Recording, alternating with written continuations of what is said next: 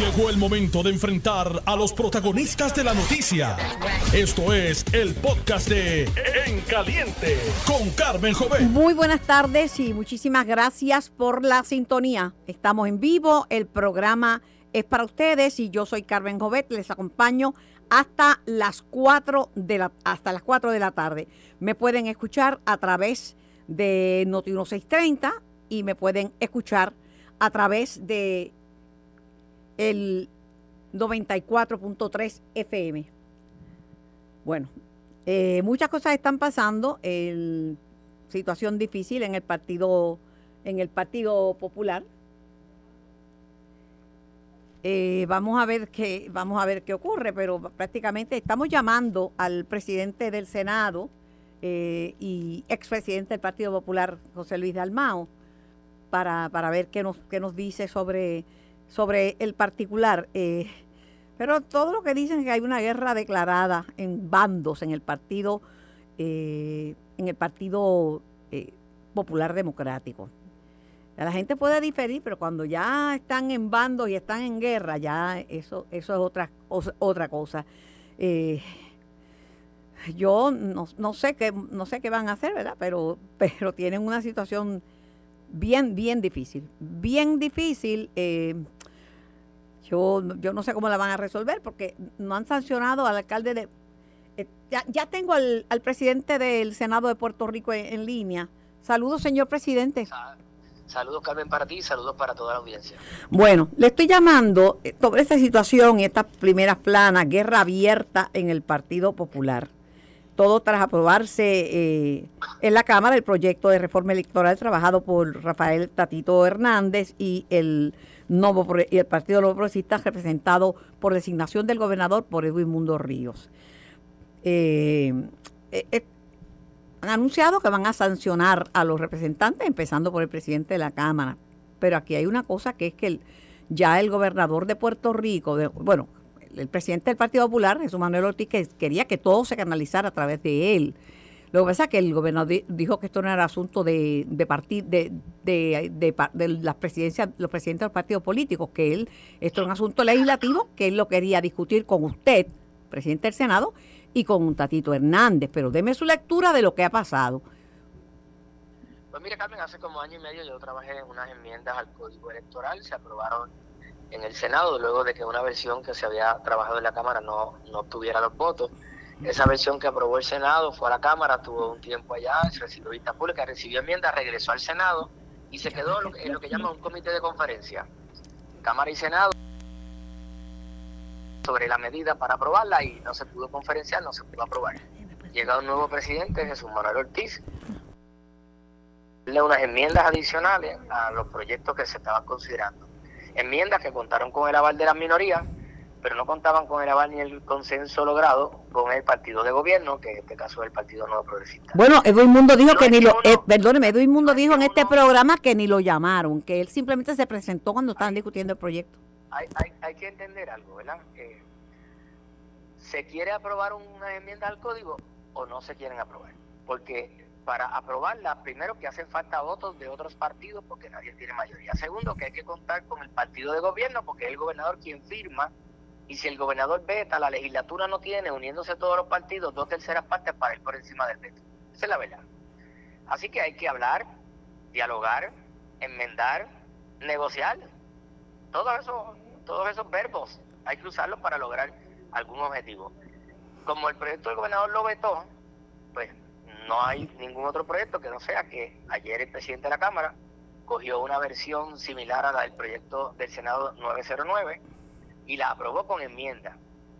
Eso es una facultad constitucional de los legisladores de atender medidas y de aprobar medidas. Pero por otro lado, el Partido Popular como institución tiene una junta de gobierno y un presidente que atiende los asuntos eh, electorales de la colectividad.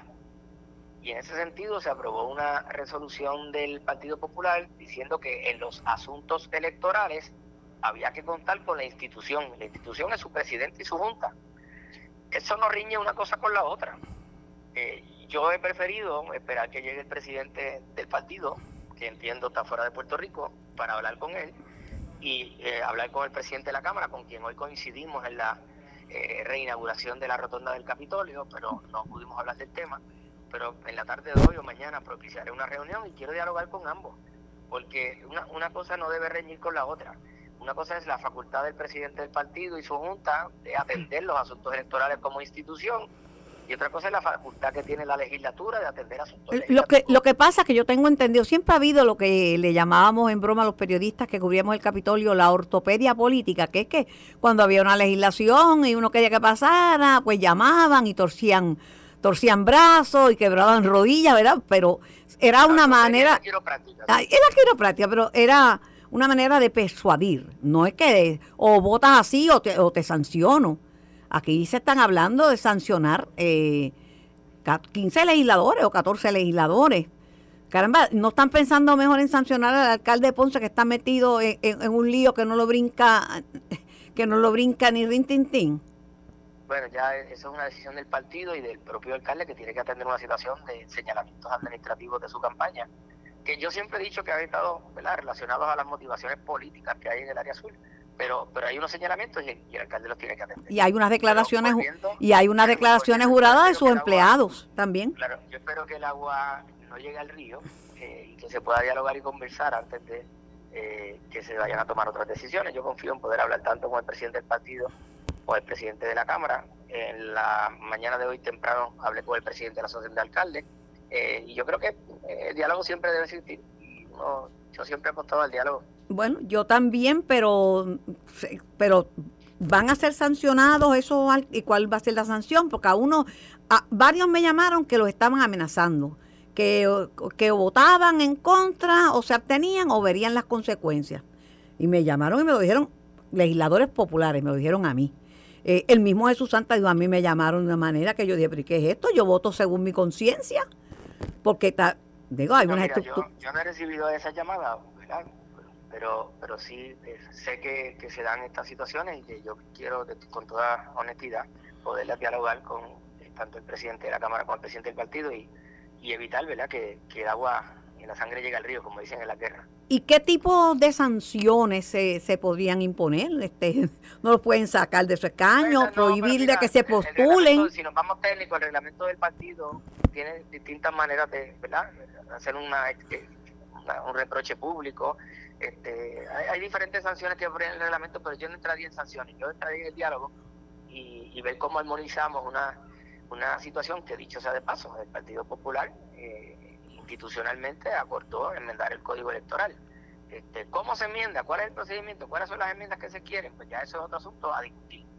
Este, así que yo eh, voy a esperar que se dé la conversación. Pero tengo la impresión de que el presidente del Partido Popular se sintió eh, ignorado, excluido, cuando el gobernador dijo, no, estos asuntos yo los voy a discutir con el presidente del Senado y con el presidente de la Cámara, y que yo creo que ahí es que sale el malestar.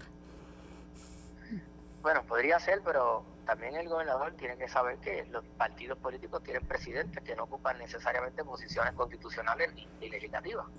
Y yo he visto al gobernador sentarse con alcaldes, yo he visto al gobernador sentarse con, personas que piensan distinto, así que no, no, no, no veo por qué no, no lo puede hacer. Pero creo que en, me han dicho los populares de la Cámara que Jesús Manuel no quiere, y que y Toñito lo ha expresado, que ningún tipo de unión con el PNP. Que eso le, pero que el Partido Popular pierde si está conversando con, con los PNP, por eso es que no invitaron a, Edwin a las reuniones del Código Electoral. Entienden que no les conviene a la imagen del Partido Popular tener este, acuerdos con el PNP, aunque yo no sé, porque para aprobar el, presupuesto tuvieron que buscar acuerdos, porque con, los votos de solo de los populares no se puede aprobar el presupuesto. Bueno, lo que sucede es que la matemática es dos más dos son cuatro, que digo un loco. O sea, aquí nosotros necesitamos, cuando digo nosotros, la delegación del Partido Popular necesita dialogar con la delegación de Victoria Ciudadana, con la del Partido Independentista, con el Partido de Dignidad, con el Partido No Progresista y con el compañero Valcarpito para lograr los votos para cualquier medida, cualquiera. Y lo mismo le pasa en la Cámara. Sí, pero dos más dos son, dos más dos son, dos más dos son cuatro. Este, en la Cámara, este, si votaran en favor con ellos, serían tres votos adicionales que también necesitan, necesitan para aprobar medidas, necesitan muchos votos porque tampoco son tantos. Sí, 26 en la Cámara, 14 en el Senado. Bueno, imagínese. Eh, el, diálogo tiene que prevalecer. Pero, este, pero hay cosas, por ejemplo, si el gobernador designó a Edwin Mundo, pues ¿qué, se, qué van a hacer? ¿Qué van a hacer? Decir que con Edwin Mundo no se reúnen porque Edwin Mundo no es el gobernador, pero si lo designó en materia electoral, pues eso es una decisión. Carmen, yo no, voy a, yo no voy a hablar por los demás, yo te voy a hablar por mí. Yo siempre he estado dispuesto a reunirme con todas las personas que quieran que se adelanten causas, que se aprueben medidas y que se hagan cosas por el bien de Puerto Rico. Puedo tener mil diferencias, puedo pensar distinto, puedo estar en desacuerdo con su planteamiento, pero el diálogo tiene que estar. Porque si no, pues obviamente pues vamos a cerrar el Capitolio, porque el gobernador no va a firmar ningún proyecto que apruebe los populares y si los populares no tienen votos de otros partidos no pueden aprobar los proyectos. ¿Cuán importante? Y, el sistema nuestro democrático no funciona así. ¿Cuán importante es la, la sesión que comenzó en, el día de, de, ayer lunes? ¿Cuán importante esa tercera sesión de la Asamblea Legislativa? Es importante porque esta es la sesión donde se le da prioridad a los asuntos de iniciativa legislativa se atienden asuntos de los legisladores de distrito, se atienden proyectos de los legisladores que no dio tiempo a atenderlo en la sesión pasada porque se le da énfasis al presupuesto y a los proyectos de administración. Eh, se le da énfasis a unos proyectos que hay en salud, como la ley de los, eh, de los dentistas, las enmiendas a la ley de farmacia, eh, la reforma contributiva, proyectos de desarrollo económico y los nombramientos que tenemos pendientes. Se ha designado una secretaria de educación, una secretaria de la familia, y entiendo que entre 8 a 9 designaciones que llegaron ayer, para otras posiciones. Porque ha llamado mucho la atención que el, que el presidente del Partido Popular no estuviera presente en el comienzo de esta asamblea, cuando se de la asamblea legislativa, cuando se sabía que esa era la agenda, entre otras, y en la Cámara el, el, código electoral, por supuesto, de lo primero que se iba a discutir. Sí, pero en estos días, eh, en el caso del Senado, ¿verdad?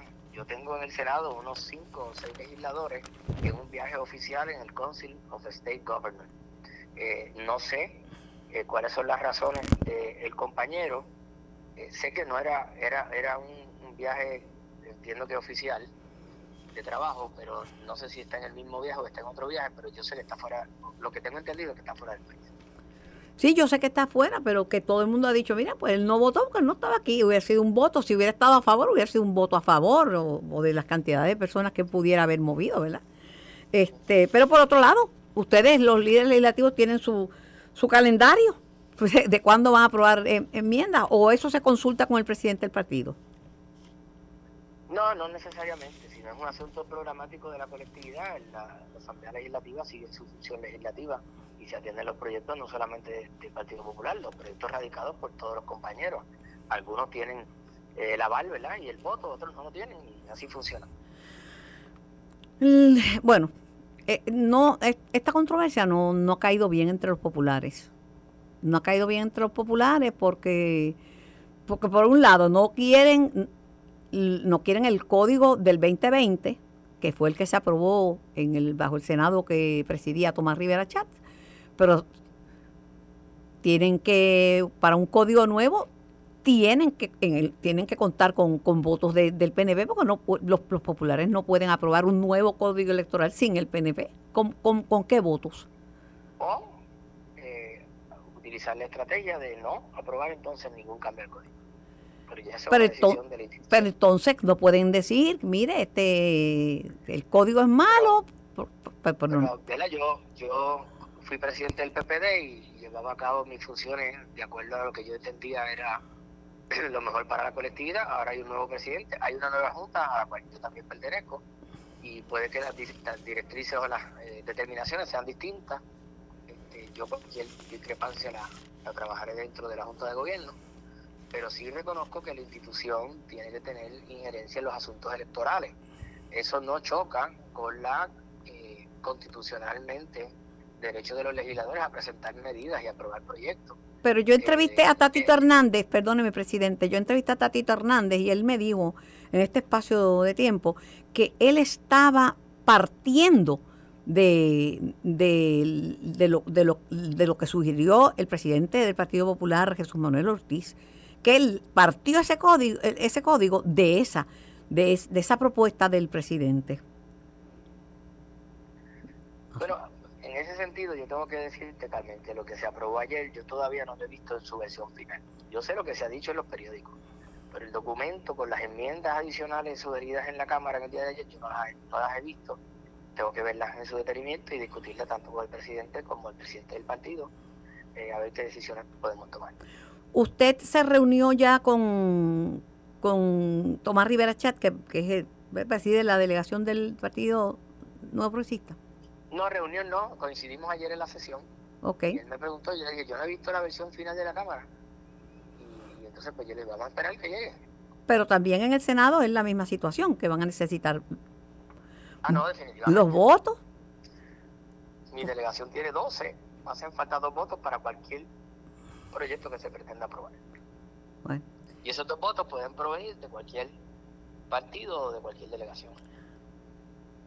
En estos momentos debe estar llevándose a cabo una conferencia de prensa del alcalde de Ponce, Irizarry Pavón, eh, yo hacía memoria con Jorge Colbert de cuando se nombró como delegado presidencial a, a Carlos Vizcarrondo, que fue presidente de la Cámara y además fue un miembro del, Poder Judicial, destacado, un miembro destacado.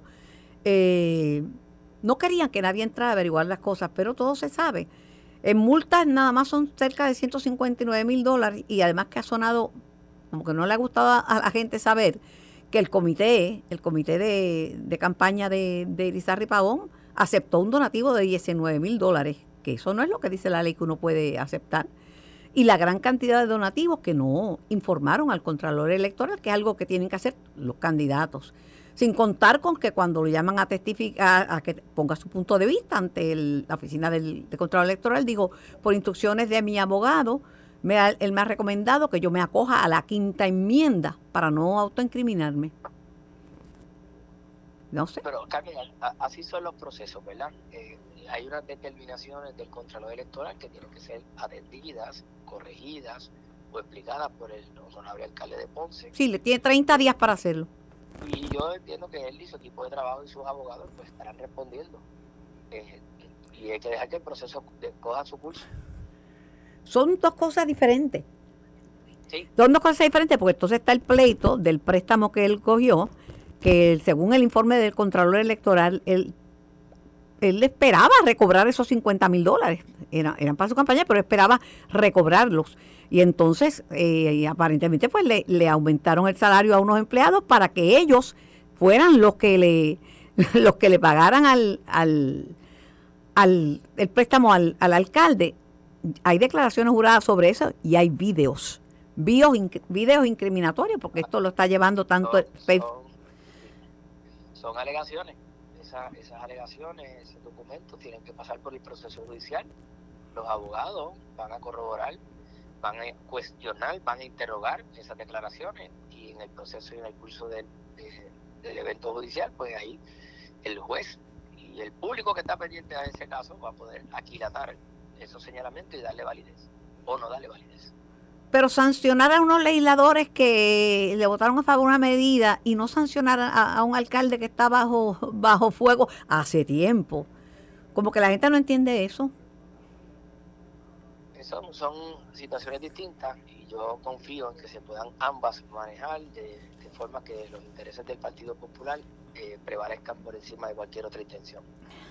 Bueno, en Victoria Ciudadana y en el PIB están haciendo fiesta por esta controversia. Bueno, pues que, que, la pasen bien en esta semana y los próximos meses. El año que viene eh, veremos un Partido Popular listo para ganar las elecciones. Esto no es ajeno, Carmen. Si uno busca la, historia para atrás, recuerdos de periódicos, este, en todos los eventos electorales, cuando se acercan las primarias, en todas las participaciones, siempre hay alguna controversia, algunas con mayor volumen que otras, que pues eh, exacerban el fanatismo político de un lado y de otro. Eh, yo que llevo tiempo en esto, las he vivido, las puedo contar, y, siempre hemos trabajado para hacerla pasar, eh, superarla y salir triunfantes y con éxito de, esa, de, esa, de esos retos que se presentan. Pero su interés es, es bajar a votación el proyecto sobre el código electoral en el Senado, ¿o no? Cuando llegue el proyecto que, se tiene que enmendar y dar cuenta el próximo martes, estaremos atendiéndolo con todo el proceso parlamentario y decidiremos los legisladores en nuestro caucus y en, comparecencias también con los legisladores de otros partidos, eh, cómo atendemos el asunto. Agradecida por su tiempo, agradecida por su participación y que tenga una excelente tarde. Gracias, igual para ustedes. Era el presidente del Senado de, de Puerto Rico, eh, José Luis Dalmau, que como ustedes saben fue también presidente del Partido Popular Democrático. Eh, tengo en línea, en línea telefónica al comisionado electoral alterno eh, del Partido No Progresista, Edwin Mundo Ríos. Buenas tardes, Edwin. Buenas tardes, Carmen. Buenas tardes, amigos de noti en todo Puerto Rico. Voy a tener que, eh, voy a comenzar la entrevista y voy a tener que ir a la pausa, pero te, te mantengo en línea, porque aparentemente tú eres la píldora venenosa ahí, porque tú quieres mandar en dos, bueno, según, según los populares, tú quieres mandar en el PNP y en el Partido Popular. Bueno, no, Carmen, yo no quiero mandar. Eh, a mí se me dio encomienda que tratara de conseguir la armonía en enmiendas electorales y me reuní con el presidente del Senado y el de la Cámara. Traté de reunirme con el presidente del Partido Popular, eh, fue imposible. Eh, la última vez que lo traté, me dijo que ya él había cuadrado con los demás partidos y que él entendía que no tenía enmiendas para que nosotros atendiéramos.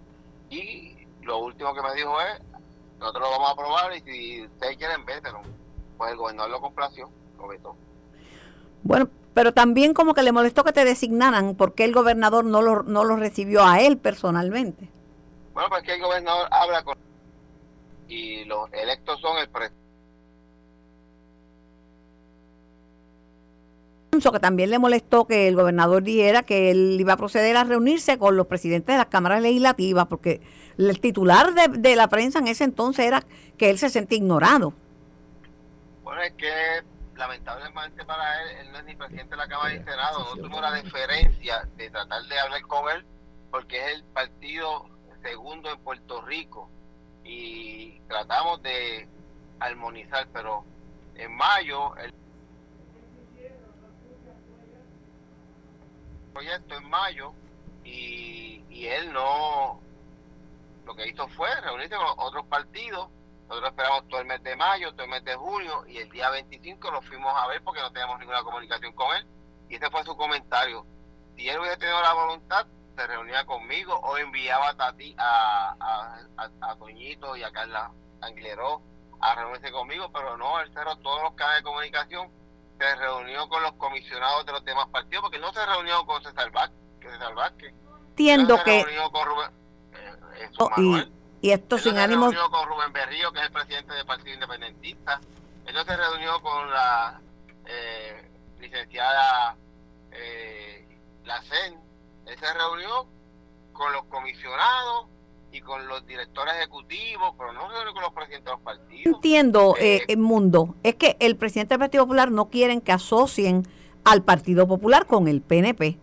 Eh, porque cuando se aprobó el código anterior, eh, una de las cosas que le decían a los que negociaron el, el código, que era estaba Ramón Torres, estaba Colbert, incluso estaba el presidente del Senado, que eran unos cargamaletas de- del, PNP.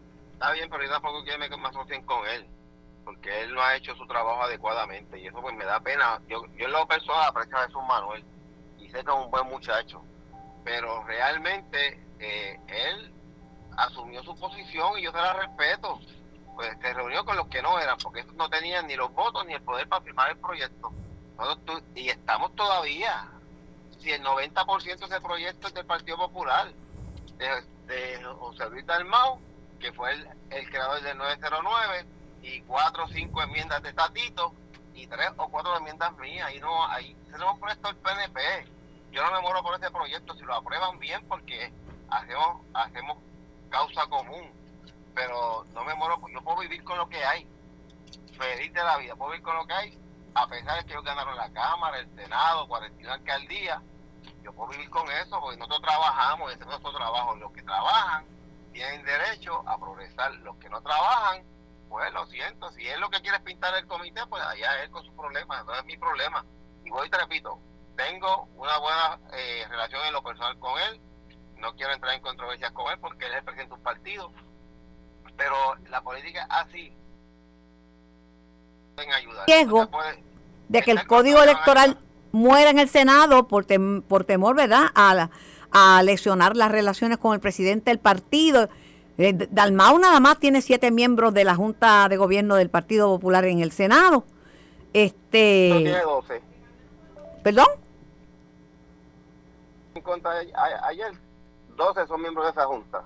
¿Los va a votar? Ver, pues, yo creo que, y consejo a él, uno votando gente a los partidos no gana las elecciones. Este, uno tiene que sumar y tratar de, de armonizar con la gente de uno. Y mi consejo a Jesús es que armonice, que no se deje llevar por Toñito, que Toñito lo va a llevar por mal camino, como le hacía a los alcaldes que le decían en, la, en, la, el recuento, vas a ganar por tanto, y a las dos semanas el alcalde muerto perdió la, la elección. Ah, le dijo lo mismo a Yossi, vas a ganar, Yossi perdió. Le dijo a Gil, vas a ganar, Gil perdió. Y así otros alcaldes de Barranquita, otros alcaldes le decían que van a ganar, engañándolos, porque sabía, él sabía los resultados. Y todavía dice, hablaba de mil muertos y de no sé cuántos dobles y nunca aparecieron. Así que esas son cosas que Toñito no debe hacer porque eh, le crea problemas a su partido. Debe decir la verdad. Cuando el alcalde de Nahuatl, que es mi amigo, me dio el día de que, que, que, que había pasado, le dije, cámbiese de ropa, vaya a celebrar el cumpleaños que usted perdió. Porque si perdió, perdió. Por otro, por otro lado, este, se corren el riesgo de que se quede el código electoral del 2020, que, está, que ellos no lo favorecen, los populares no están de acuerdo. Código. Con ese código ellos ganaron la Cámara y el Senado. Sí, pero no lo favorecen, querían enmendarlo porque dice que no estaba claro del voto adelantado, eh, del voto por correo, etcétera, que ellos querían que se le hicieran las enmiendas, porque yo los he entrevistado a todos. También yo estoy dispuesto. Si nosotros, la, enmienda más importante del reglamento la propuso el PNP. Y es que un año antes, un año antes, al 5 de noviembre, al 3 de noviembre de este año, tienen que estar todos los reglamentos listos para que todos sepamos cuáles son las reglas con las que vamos a jugar y vamos a participar en las elecciones. Y esa enmienda del PNP, eso no tiene que pedir nadie. Y eso es lo que le va a dar certeza al proceso. Y lo que ellos quieren sobre el voto adelantado es más fácil hacerlo en el reglamento que hacerlo en la ley porque los reglamentos son supletorios a la ley y ahí es que tiene que decir, pues mira, tiene que tantos días antes, tiene que pedir el voto adelantado, tiene que hacer tal cosa, pero no, pues, pues lo lamento, ¿sabes? Yo, yo Bueno, quiero- por por último- y letra del, del presidente del PNP, de Pedro Pierluisi, vete, reúnete con ellos y en lo que podamos coincidir, coincidimos. Y lo hicimos con Dalmau y lo hicimos con Tatito. Quiso Bueno, pero- coincidir con, con Natal, pues se quedó con Natal solo. El primer, el primer cantazo lo acaba de, de, de coger Tatito de Pablo José Hernández, que le, que le, el precandidato a la comisaría residente por el PPD, que le dijo, creo que aquí en Normando fue esta mañana, que le dijo que, ah, ¿sabes qué? Pues lo que vamos a hacer es, a, a- a- yo voy a favorecer y voy a buscar votos para, Pues bien. para, para Carlitos López. Ahí coge, cógete pues, esa, sí. Tatito. Y Tatito creo que estaba asustado a- al nieto Hernández Colón, porque eso es lo que es el nieto Hernández Colón, decir esa bobería, ¿sabes? O sea, Me imagino que se metió bajo la cama asustado porque Pablo José iba para allá a, a ayudar a, a Carlos López, lo puede ayudar a él, porque es un líder de mucho tiempo, pero Carlos, Pablo José necesita que lo ayuden. Si, si fuera el nieto de Millo Mundo, nadie, lo- nadie votaba por él, pero es el, el nieto de Colón. Gracias, Edwin, por tu tiempo. Gracias por participar en el programa. Eh, yo soy Carmen. Jovet. Era Edwin Mundo Ríos, primero el presidente del Senado, José Luis Dalmao. Después Edwin Mundo Ríos, co- eh, comisionado electoral alterno del Partido Nuevo Progresista. Y ahora me corresponde ir a la pausa por los mensajes de nuestros patrocinadores. Estás escuchando el podcast de En Caliente con Carmen Jovet de Noti1630. Por Noti 1630 y por el 94.3 FM estamos en vivo hasta las 4 de la tarde. Eh, tengo en línea al director del COR3, el ingeniero Manuel Lavoy. Buenas tardes, ingeniero Lavoy. Buenas tardes, Carmen. Espero que estés bien. Estoy, estoy bien. Eh, al que le han caído encima últimamente es a usted. Le han tirado hasta con piedra, diciendo Yo estoy bien enfocado, Carmen, lo, lo que dicen en es que seguir haciendo mi trabajo y seguir moviendo la obra y, y los fondos de FEMA para que se vea la reconstrucción.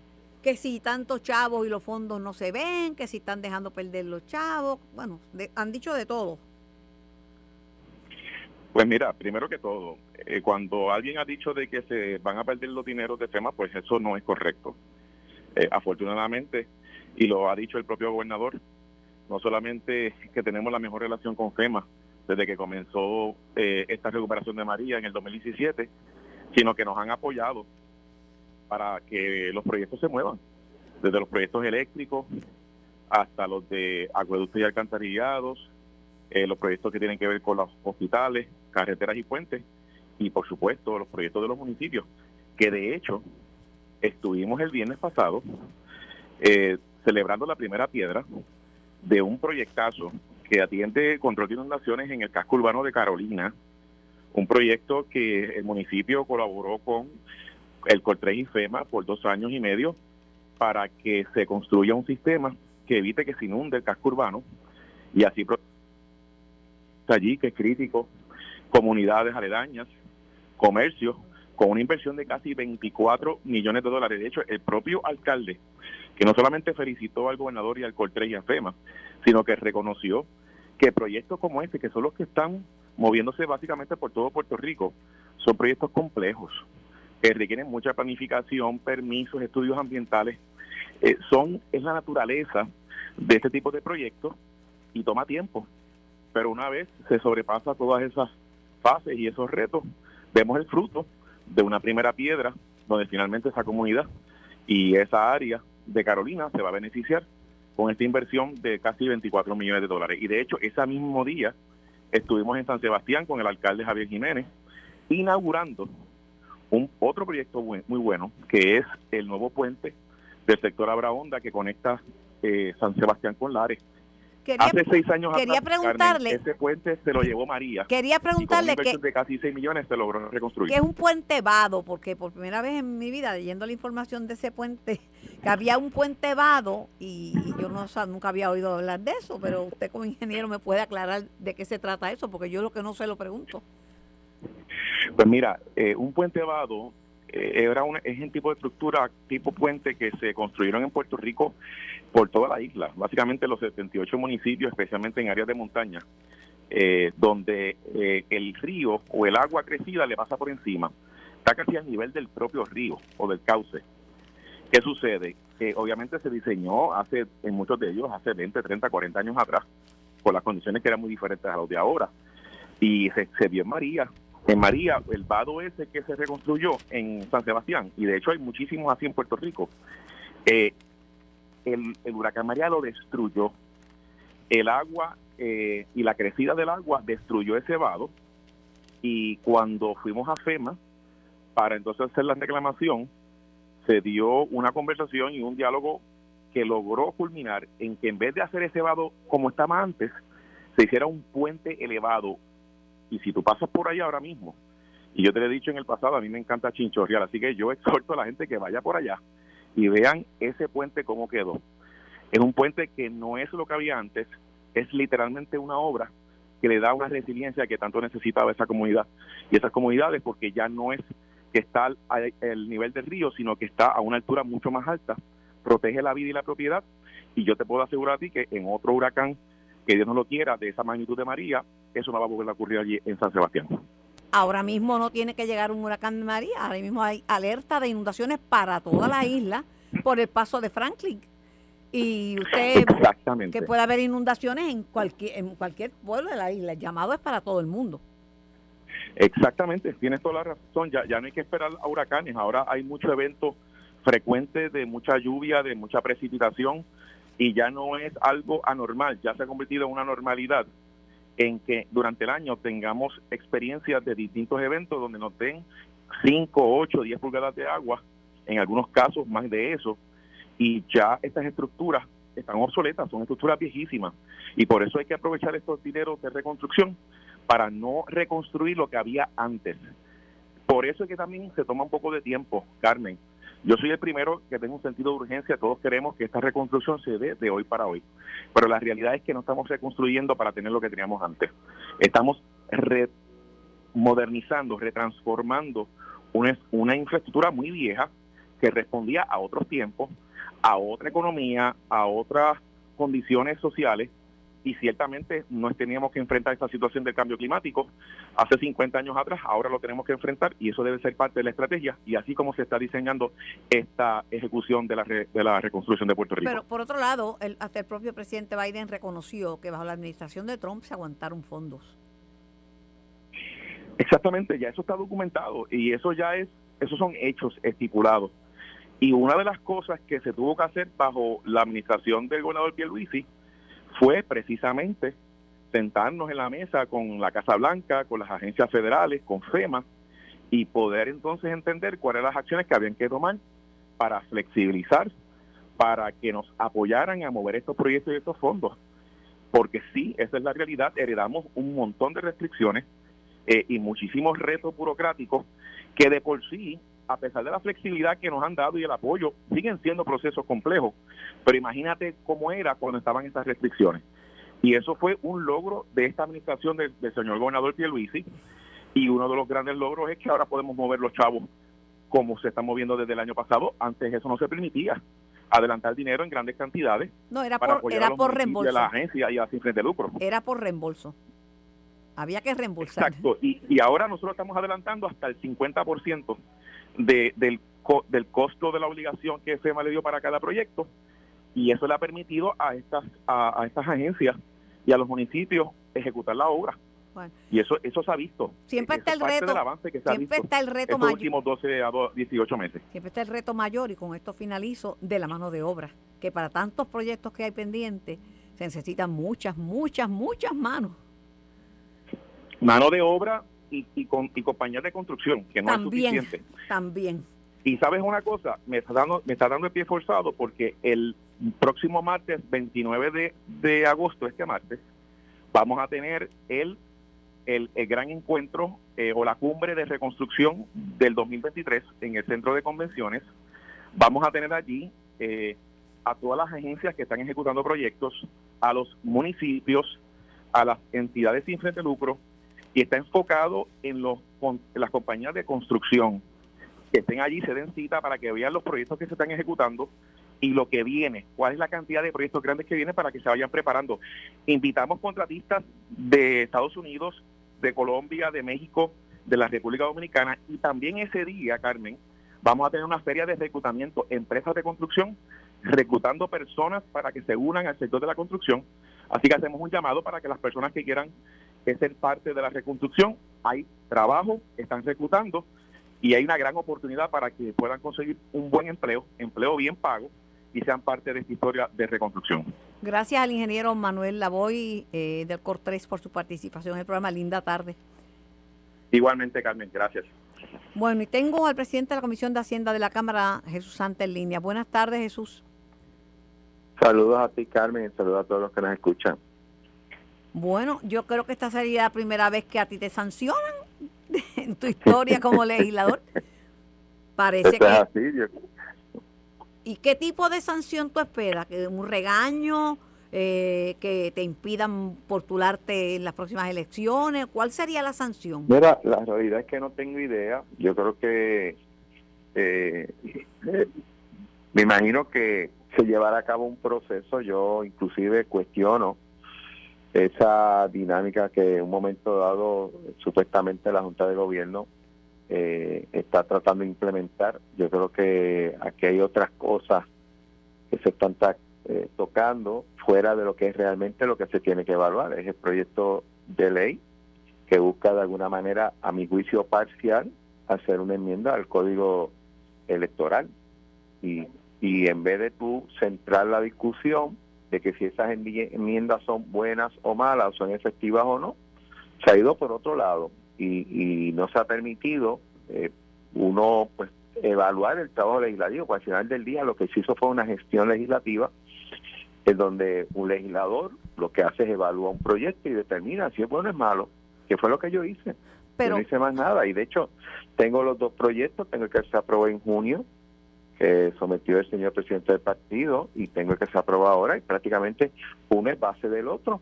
Y yo diría más del 90% de las enmiendas son las mismas que aparecen en el proyecto de junio, pero lamentablemente la discusión ha corrido por otra por otra línea. ¿no? Yo entrevisté al presidente del Senado, José Luis para ver qué va a pasar con este proyecto en el Senado y me dice que él no ha recibido todavía el proyecto, que cuando llegue, pero que él le debe una lealtad a la Junta de Gobierno. Y, eh, no sé, no sé qué va a pasar, no sé qué va a pasar en el Senado. Él dice que él cree en el diálogo, eh, que dialogará con, el presidente del Partido Popular, pero que él no está en Puerto Rico. Eh, pero ¿cómo han reaccionado los legisladores al enterarse, los que votaron eh, en favor del, estas enmiendas al Código Electoral cuando se enteraron de que van a ser sancionados por, el, por su propio partido? Bueno, yo creo que la mayoría de nosotros, basado en unas expresiones que han hecho eh, ciertos directivos del partido, estábamos conscientes de que eh, votar a favor, aquellos que entendíamos que el proyecto mejoraba lo que era el código electoral, pues pudiera tener una sanción. Pero vuelvo otra vez, o sea, mi función es evaluar un proyecto y verificar si es bueno o malo.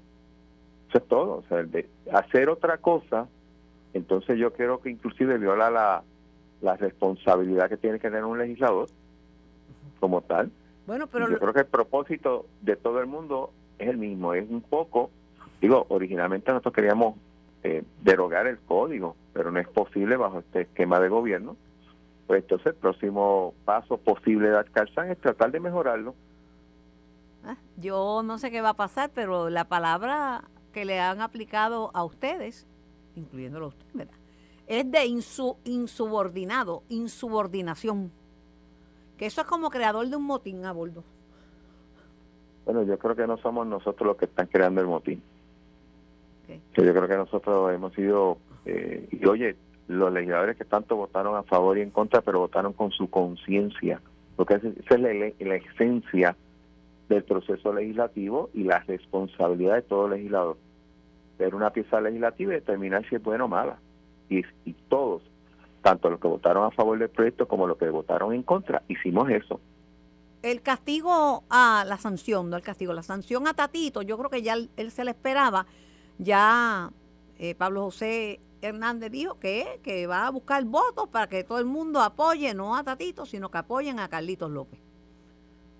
Bueno, derecho tiene. Derecho tienen, pues a pues participar en una primera, no sé si él vive en Dorado o no, pero sí puede apoyar a uno que otro candidato y eso es parte de la democracia. Carmen, yo creo que eso, eso no es una amenaza, eso es parte del proceso democrático de un país. Por eso te dije que no creo que a Tatito le preocupe, porque Tatito está retando y pues sabe que, que van a haber algunos que lo apoyarán a él y otros que lo que apoyarán a... Y el pueblo dirá. Yo creo que eso es parte de todo un proceso democrático, realmente que por lo menos mi partido tiene, distinto a otros que señalan con dedo pero la verdad que, qué curioso. ¿eh? Eh, usted que nunca se ha metido en ningún lío va a ser sancionado. Sin embargo, el alcalde de Ponce, que hace a las 2 de la tarde comenzó una conferencia de prensa, que ya usted sabe todo lo que salió en el informe del Contralor Electoral, que lo tengo esta tarde a las 3 y media conmigo aquí en este programa, eh, el dinero que dice que no, no dice lo sale a defender Oscar Santamaría dice no yo no le di el dinero en, en, la mano al alcalde y no fue a cambio de nada. Lo que pasa es que lo, el dinero se reporta y además que quien quiere usted cogería un donativo de Oscar Santamaría que está más caliente que el trapo de la plancha le pregunto. No. ¿Eh? no y oye conociendo que es una persona que milita en otro partido pues ese tipo de y no puede no quiere decir que pero es que en el otro partido en el otro partido tampoco cojan donativo porque le huele a cárcel pero que es una es, una dinámica que, es un tipo de acción eh, que pues no, llegó a final feliz no pero pero no eh, la contestación es no punto. Y usted sabe que el sedazo y, y la, la, vara con el que se con la que se mira a los políticos es distinta. Cuando un político dice que, que por instrucciones de su abogado no va a declarar no va a contestar las preguntas del controlador electoral para no autoincriminarse. Eso es horrible para ese político, porque eso es cogerse la quinta enmienda. Quien nada debe, nada teme. Eso es un derecho que tiene constitucional, pero cuando uno acoge la quinta enmienda, le causa en, el, en la gente suspicacia.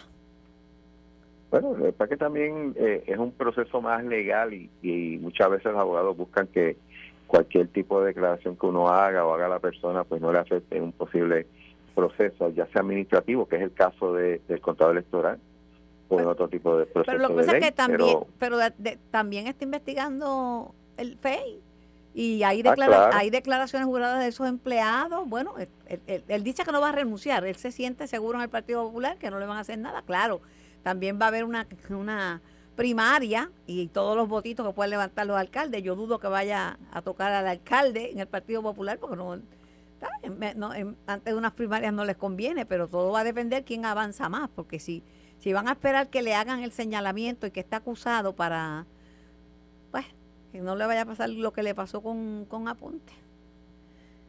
No se ve bien, no se a, ve bien. A todo esto, como he dicho siempre, yo creo que hay una situación, una investigación que hay que culminar, hay un proceso de, de apelación de la parte afectada.